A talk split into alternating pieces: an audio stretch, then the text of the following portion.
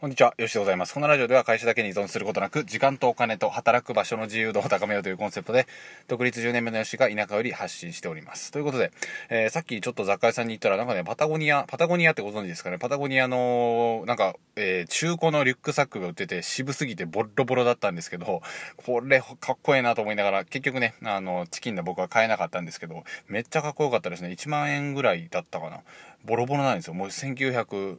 70、80とかなんですかね。わかんないですけど、まあ、ちょっと前のボロボロの2000年ぐらいなのかなわかんないですよね。っていうのがありまして。で、今回はちょっと関係ないんですけど、ラジオの話なんですが、さっきラジオについてちょっと更新したんですけど、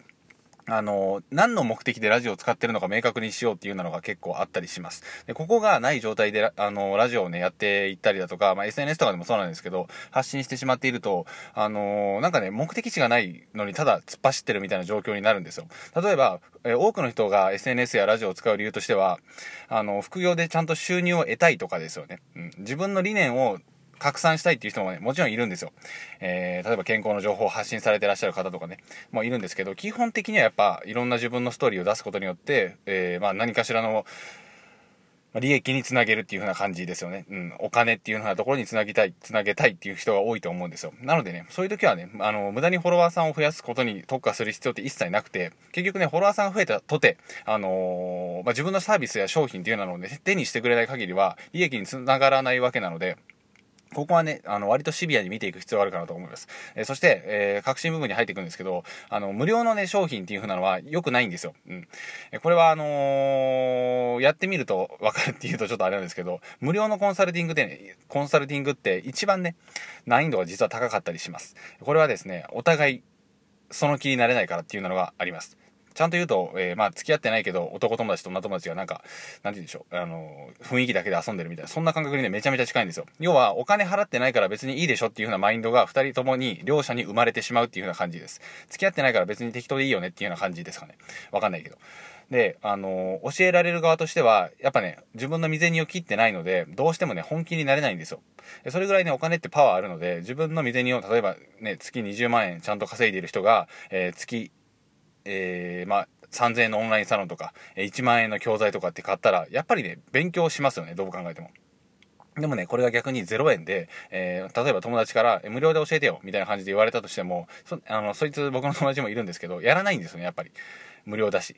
で、しかも、やったとしても身が入んない。なぜなら、水にを切ってないからです。で、僕はそういうふうな、あのー、経験があるので、やっぱね、無料でやろうとしている友達とか見ると、こっちもね、やっぱ本気になれないんですよね。うん。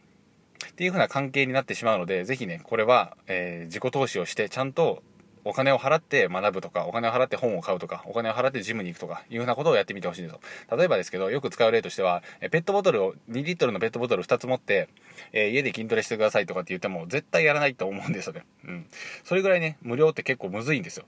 なので、ちゃんと、お金を払ってくれるかどうか、お金をちゃんといただけるかどうかっていうのは、えー、割と大切だったりします。で、こう言うと、なかなか人にお金をいただくのは、あのー、気が引けますっていうような感じに、ね、なると思うんですよ。で、僕もそれはなりました、最初もちろん。なので、あのー、500円のものを作ってみたりだとか、最初は500円の商品を買ってみたりだとか、っていうふうなことをすると、500円でこんなもんなんだとか、500円でこれぐらいだったら、え、もうちょっといいの作れるな、僕は。っていうような感じで思ったりだとか、いう風な気持ちになれるんですよね。なので、実際自分が500円の商品を作ろうと思うのであれば、500円の商品をまず自分で買ってみる。ということから始めるのが結構大切だったりします。えそうすることによって、あの、お金のね、あの、ブロック、マインドブロックがね、潰れるんですよ。潰れるから自分の商品作れるし、え販売まで、えー、こぎつけられるという風な感じになります。でね、あの、それに実際アプローチしてくれるお客さんとかっていうのを集めていく必要があるので、フォロワーさんはね、ぶっちゃけ増やさなくていいんですよ。うん。あの、数じゃないですからね、本当に。その、増えたフォロワーさんは、あなたの商品を買ってくれるのかっていうようなことを大切にしていくわけですね。うん。ここはね、めっちゃ、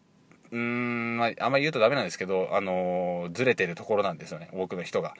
なので、ぜひ、ポイントを押さえて、ちゃんとファンを増やしているかどうかえー、ですね、サービスを見てくれる人、手に取ってくれる人を増やしていれ、えー、いられているかどうかっていうのを確認してみてほしいなと思ったので、このラジオをシェアさせていただきました。うん、なのでね、あの、フォロワーさん別に多くなくても全然いいんですよ。ちゃんとね、その商品を手に取ってくれるかどうかです。もちろんね、多ければ多いほどいいんですけど、まあ、